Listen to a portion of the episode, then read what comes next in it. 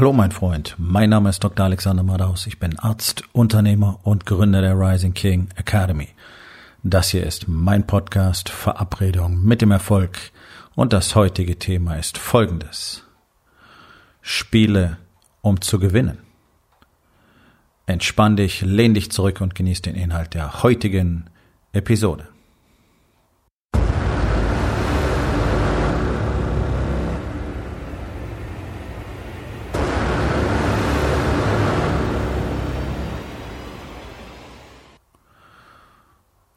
Wenn ich spiele, spiele ich um zu gewinnen. Warum sollte ich sonst spielen? Völlig egal, worum es geht. Und wenn ich zurückblicke, habe ich tatsächlich mein Leben auch schon immer so betrachtet und gelebt, ohne mir darüber bewusst zu sein, dass das einer der treibenden Faktoren für mich ist. Das ist sicherlich der Hauptgrund äh, dahinter, dass ich einfach nicht aufgeben kann. Ja, ich habe vor ein paar Episoden darüber gesprochen, über meine ähm, Sealfit-Erfahrung. Ich habe ähm, zwischen November 2016 und Ende März 2018 insgesamt fünf verschiedene SEAL Trainings absolviert.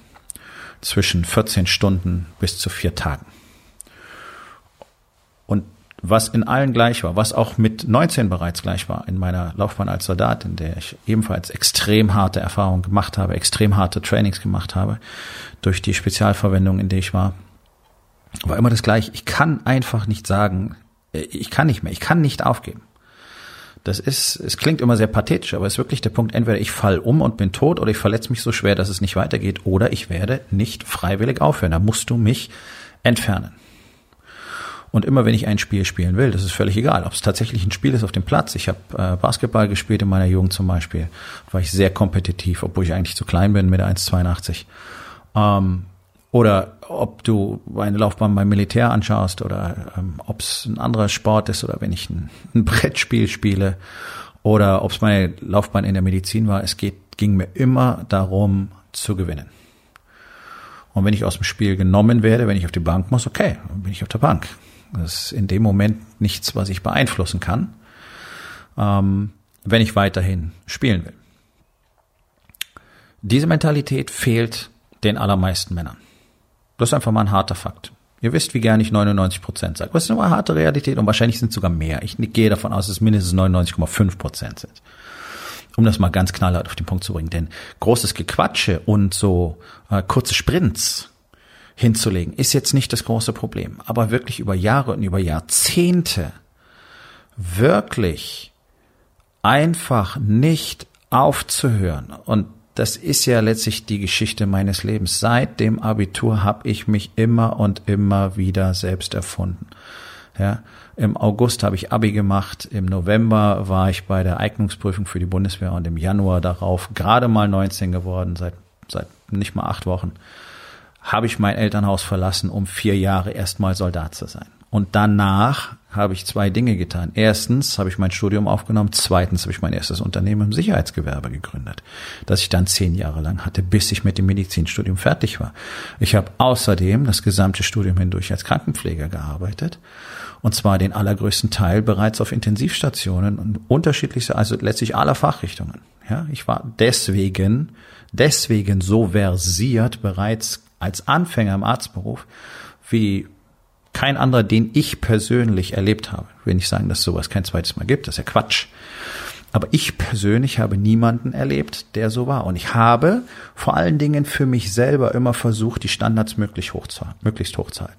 Ich habe mir damals an der Uni Tübingen sehr viel Unmut meiner ähm, Kollegen eingehandelt, die alle mit mir zusammen angefangen hatten. Ja, damals gab es noch den Arzt im Praktikum, wo man fürs halbe Gehalt äh, doppelt so viel gearbeitet hat, komplette Verantwortung übernommen hat und dann gab es dafür ähm, 720 Mark noch im Monat, ein Lehrlingsgehalt. Ja, als, als Arzt mit mindestens zwei Diensten pro Woche, mit äh, vier von fünf Wochenenden im Monat und so weiter. So hat man uns behandelt.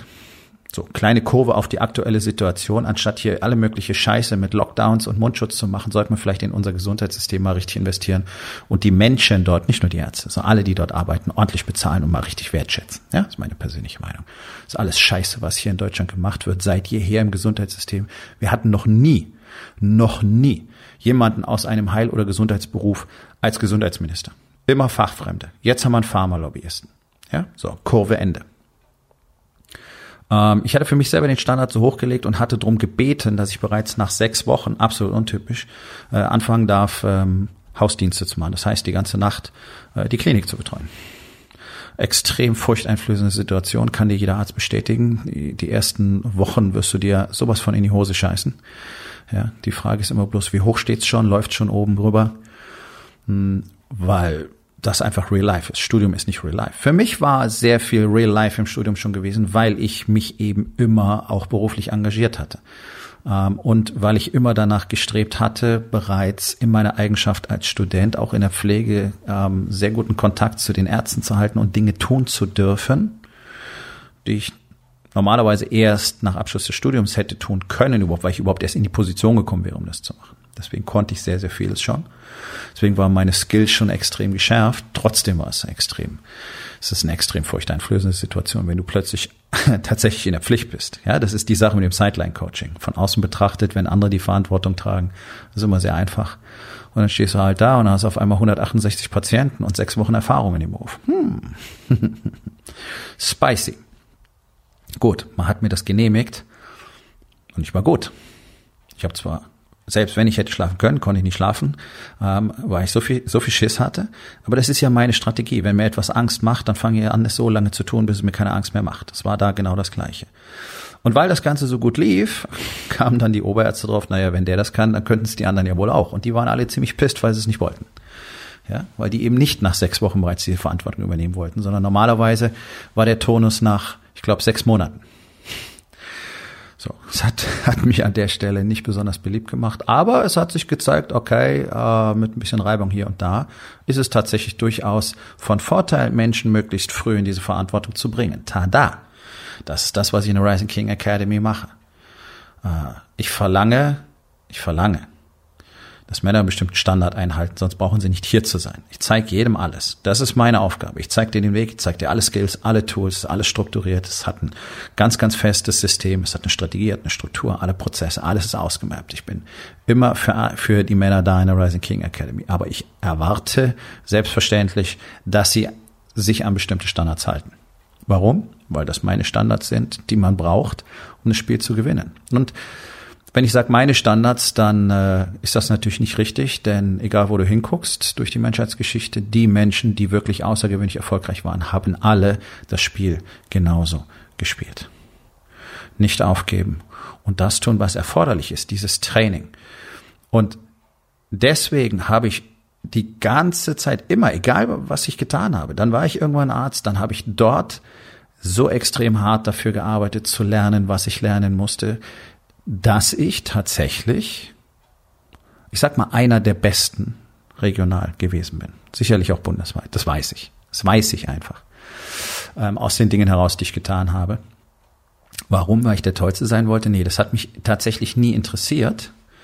Äh, ist nett, wenn du Lob und Feedback kriegst, sondern mir ging es darum, dieses Spiel zu gewinnen. Und in der Intensiv- und Notfallmedizin gibt es genau einen Preis zu gewinnen, das ist das Leben des Patienten. Den wollte ich jedes Mal holen. Hat nicht immer geklappt. Internistische Intensivmedizin hat weltweit statistisch Verlust von 85 Prozent der Patienten. Ja, 85 Prozent, die auf eine internistische Intensivstation kommen, in den Industrieländern, werden versterben. Entweder unmittelbar oder in den Wochen danach. So, das, das ist das Spiel, für das ich mich entschieden hatte. Und das, um dieses Spiel so gut wie möglich zu spielen, um so viele Siege wie möglich zu erringen, habe ich eben das getan, was ich tun müsste. Und das hat dazu geführt, dass ich einfach der war, zu dem Menschen gekommen sind, wenn sie wollten, dass es so gut wie irgendwie möglich läuft. Ärztliche Kollegen aus anderen Fachrichtungen. So. Sage ich das mit Arroganz? Nein, ich sage das mit Stolz, weil ich das bis heute tue. Ich habe mich dann als Arzt neu empfunden, habe gedacht, ah, Präventionsmedizin ist genau das, was wir brauchen in diesem Land. Brauchen wir auch, nur die existiert nicht. Also habe ich etwas über drei Jahre äh, diesen ganzen Check-up-Bullshit mitgemacht. Ich habe auch sehr coole Sachen gemacht. Ich habe am Anfang ähm, Präventionsprogramme ähm, geleitet, äh, damals für den Helios-Konzern und habe sehr erfolgreich selber welche entwickelt. Danach habe ich mich dann an diese Check-up-Geschichte gemacht. Das war dann ähm, nicht ganz zwei Jahre, das war kompletter Mist. Nutzloseres gibt es fast nicht. Und dann habe ich mich wieder neu erfunden, nämlich mein Gym gegründet. Und dann habe ich mich wieder neu erfunden, nämlich die Rising King Academy gegründet, weil ich gemerkt habe, das ist das, was tatsächlich den größten Impact haben wird. Nämlich Unternehmern zu zeigen, wie sie tatsächlich echte Leader werden, damit sie gewinnen können, damit sie andere führen können. Und die haben halt eine sehr, sehr große Reichweite. Ja, wenn ich mit einem Unternehmer rede, rede ich möglicherweise gleichzeitig mit mehreren hundert Personen, die nämlich von seinem Beispiel, von seiner Führung im Unternehmen geprägt und gefärbt werden. Um das zu tun, kann ich nicht aufhören zu trainieren, kann ich nicht aufhören an meinen Skills zu arbeiten, kann ich nicht aufhören zu tun, was ich jeden Tag tun muss. Das mögen manche für Besessenheit halten ähm, oder für einfach verrückt, mag sein. Dann sind alle anderen, von denen du die Biografien kaufst und äh, die du so toll findest, auch besessen und verrückt. Ist völlig egal, ob du in Sport guckst, ob du in Wirtschaft guckst, ähm, ob du in die Kunst guckst. Ist immer das Gleiche. Denn Pablo Picasso, Michael Jordan, äh, Richard Branson, ist völlig egal. Ja, Elon Musk heute die Namen, äh, Arnold Schwarzenegger. Es ist egal, es ist immer das Gleiche. Es ist dieses enorme Investment, dieser, dieser Hunger da drin, tatsächlich der Beste zu sein, nicht um der Beste zu sein. Manche ja, Arnold wollte auf der Bühne der Beste sein. Aber ich weiß gar nicht, ob das sein tatsächlicher Antrieb war, sondern dieser ultimative Wille, das Spiel zu gewinnen, jedes einzelne Mal. Führt dann letztlich dazu, dass du irgendwann möglicherweise auch der Beste bist. Also es bedingt sich so ein bisschen. Aber dieser ultimative Wille ist es, den du brauchst, wenn du wirklich gewinnen willst. Und das ist es, was ich vermisse. Denn die allermeisten Männer haben diesen Willen nicht. Die haben zwar tolle Ideen und die haben große Wünsche und die wollen viel und die lesen auch gerne Biografien und gucken tolle Dokus an und finden das alles super und schreiben sich dann ein paar Sachen auf und hängen sich vielleicht den einen oder anderen Kalenderspruch an die Wand. Aber wirklich dafür arbeiten tun sie nicht. Und das ist ja nun mal dieses ultimative Erfolgsgeheimnis, nämlich harte Arbeit an dir selbst. Und wenn du nicht bereit bist, diese, diese Stunden in dich selbst zu investieren, nicht in das Chaos in deinem Business, nicht in diesen ständigen Kampf, welches Feuer du zuerst löschen sollst, ohne wirklich zu wissen, was du tun musst, ohne einen Fortschritt zu haben, ohne Ergebnisse zu haben, sondern das Investment in dich selbst, das Schleifen der eigenen Person ist das, was all diesen Männern durch die Geschichte gemeinsam ist. Wenn du das nicht bereit bist zu tun, dann wirst du das Spiel nicht gewinnen. Ganz egal welches. Zu Hause nicht, im Business nicht, in deinem Körper nicht, in deiner Spiritualität nicht. Das ist das Winners Mindset. Das ist dieser ultimative Wille zu gewinnen, dieser ultimative Wille, diese ganzen Fehler zu machen, dieses ganze Leiden, dieses ganze Investment auf sich zu nehmen, bereit zu sein, hunderte von Körben daneben zu werfen, damit du am Schluss der beste Spieler aller Zeiten bist. Diese Bereitschaft hat so gut wie keiner. Und das ist es, worum es letztlich geht. Die, die gewinnen, die Besten, sind die, die von Anfang an bereit waren, all die Fehler zu machen, zu denen du nicht bereit bist. Und solange du nicht bereit bist zu akzeptieren, dass du Fehler machst, solange du nicht bereit bist, deine aktuelle Realität zu akzeptieren, solange du nicht bereit bist, tatsächlich dir jemanden zu suchen, der dir dabei hilft zu wachsen, wirst du das Spiel niemals gewinnen können. Und deswegen ist es doch eine ganz einfache Aufgabe des Tages. Wo in den vier Bereichen? Body, Being, Balance und Business. Gewinnst du momentan das Spiel? Und wenn nicht, was kannst du heute noch tun, um das zu verändern? So, mein Freund, das war's für heute. Vielen Dank, dass du zugehört hast. Wenn es dir gefallen hat, hinterlass eine Bewertung auf iTunes oder Spotify und sag es deinen Freunden weiter.